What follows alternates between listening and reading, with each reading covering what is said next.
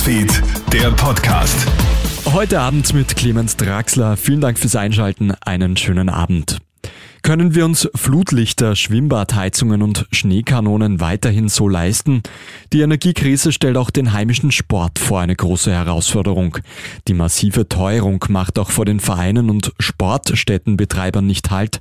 Die Stromkosten könnten ohne politische Hilfe einfach zu hoch werden, fürchtet auch Sportwissenschaftler Michael Meyerhofer. Ich denke, dass der Spitzensport wahrscheinlich von der Wettbewerbsfähigkeit mit den Förderungen gar nicht so stark betroffen wird, aber der Breitensport und der Nachwuchssport, die stehen da eher im Fokus, dass die ihre Sportanlagen verlieren oder die Öffnungszeiten verlieren. Das wäre natürlich eine Katastrophe und das wird sicher der Knackpunkt im Herbst.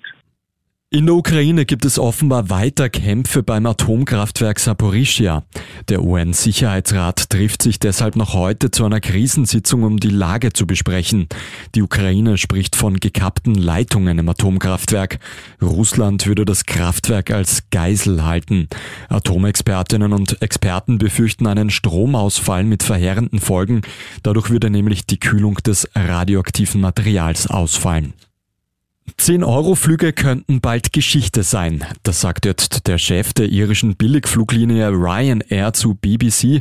Ryanair würde die Preise in den nächsten fünf Jahren von 40 Euro durchschnittlich auf 50 Euro anheben. Grund dafür sind die steigenden Ölpreise. Dass die Menschen aufgrund der gestiegenen Energiekosten aufs Fliegen verzichten, glaubt der Ryanair-Chef aber nicht. Er setzt darauf, dass noch mehr Passagiere als bisher nach Billigflügen suchen werden. Und für Rapid Wien geht es heute Abend in der Conference League um viel. Die Hütteldorfer müssen daheim gegen Nefci Baku gewinnen. Ansonsten ist die Europacup-Saison für Rapid beendet. Eine Teilnahme bei der Conference League würde nicht nur attraktive Gegner, sondern auch Millionen Einnahmen bringen. Das Hinspiel in Aserbaidschan haben die Grün-Weißen mit 1 zu 2 verloren.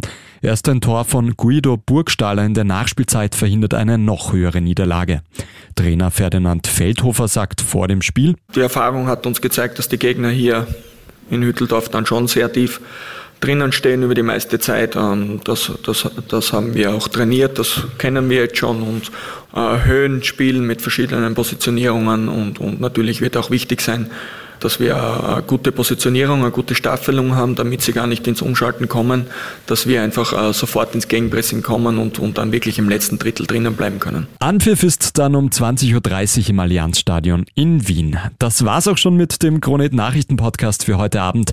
Vielen Dank fürs Zuhören. Einen schönen Abend noch. Krone Hits, Newsfeed, der Podcast.